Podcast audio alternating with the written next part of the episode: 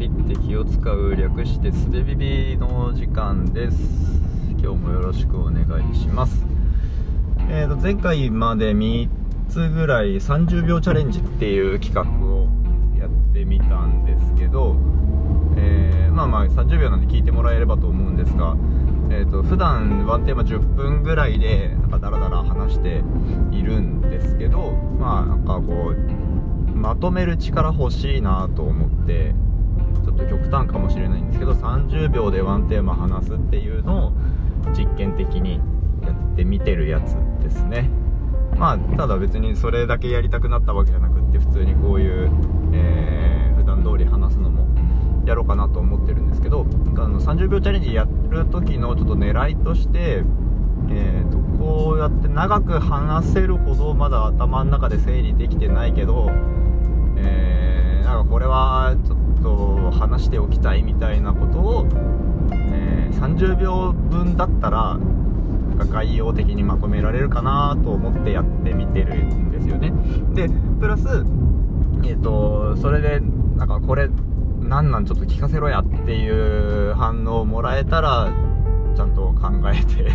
まと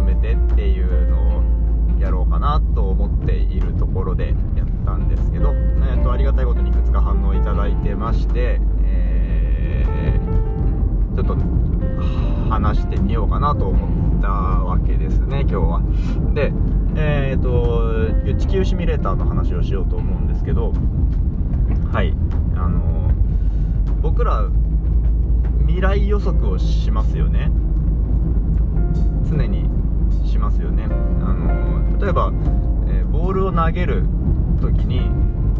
例えばキャッチボールしてるとして相手に向かって投げるっていうことができるのはこんな風に投げたらここに届くだろうっていう予測が頭の中でできるからそれが可能なわけですよね。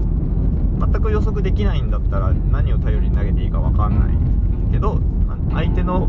方に相手の方に向かって投げるっていうことは、まあ、多少なりとも未来予測をしてるわけですよ。でえー、とだからつまり相手のグローブにボールが届く瞬間までの未来。それだけの時間の予測であれば頭の中でさっとできると。で今それだけの時間って言ったんですけどそれだけの時間それだけの精度の予測なんですよね。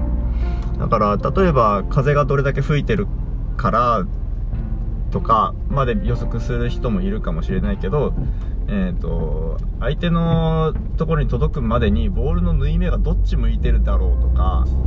えー、そこでその間の空気に触れて湿度が、えー、どう変わるから湿度じゃねえな、まあ、とそのボールの含む水分量がこう変わるから重さはこれぐらい変化するだろうとかそのぐらいの精度の予測はしないわけですよね。で、えっと、多分これしようと思えばできると思うんですよ。多分ね。でもえー、それをやるよりもしかしたら実際に試した方が早いかもしれない。ってことでその、えー、計算未来予測の精度と計算時間っていうのはトレードオフの関係にあるっていう表現をしたんですけどえー、っと天気予報がねちょっと例として分かりやすいと思うんで、えー、キャッチボールやめた天気予報の話に今からしますけどえっ、ー、と、明日の天気はって言われた時に、えー、晴れですとか雨ですとか、何時から何時までは何パーセントの確率で雨が降りますとか、えー、風向きはこんな感じになるでしょうとか、波の高さがとか、いろんな予測を天気予報はしてくれてるわけですけど、だから、あの天気予報で出される精度の予測であれば、1日先とか、数日先、1週間先ぐらいの予測が可能であると。で、だけど、それを例えば、えーと、この地域の降水確率とかいうのをどんどん狭めていってじゃあ今僕が立っているこのこの場所に、えー、雨が降るかどうかとかえ、ー、と何時何分何秒のここから見た雨粒の配置とかその精度の予測はまあできないししないわけですよね。うん。で、まあ、さっきの話と同じくこれも多分あの今の科学ではどうか知らないけど、えー、やろうと思えばできる予測なはずなんです。ただその計算時間は限りなく実時間に近くなるだろうと思うんですよね。だから、えー、全く正確な予測をしようと思ったらおそらくそれは実時間の計算時間が必要になるだろうと。ー、予測の精度を落とせば未来の予測ができるけども完璧にあらゆる要素を予測しようと思ったらそれは実時間かかってしまうからもはや予測にはならないというのが今までの話です。はい。でえー、ただその予測できない、えーと、時間がかかるから予測できないっていうことだけじゃなくってそれだけの精度の計算をする、えー、機械入出力装置を僕らは持ってないですよね。と言ってしまいそうになるんですけど実は1個だけあるんですよ。でそれが地球なんですっていう話なんですよ。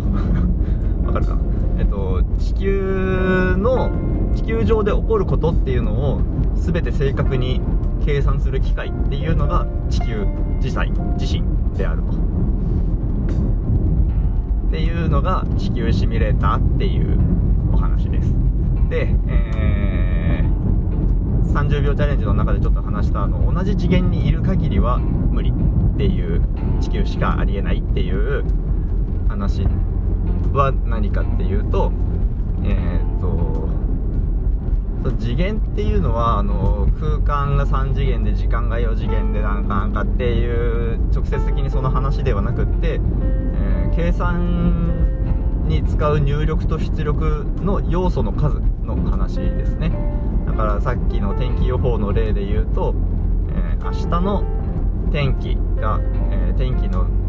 精度っていうのもだから晴れとか雨とか曇りとかその程度の予測であるし、えー、ある時点ある地点での空気の湿り気とか、風向きのすごい細かい分布とかっていうところは情報としてそぎ落とすことで予測が可能になると。ということでそれは次元を落とした予測をしてるわけですよね。で、えっと、地球シミュレーター、まあ、つまり地球自身がやっている予測というのは全く次元を落とさない予測であると。ということで、えーと、だから例えば地球よりも高次元のいくつも情報が多いことを、えー、考えられる世界があったとしたらその中では地球上で起こることっていうのは大体予測が可能なんだろうなと。地球が実際に計算して、え変化するのを待たずとも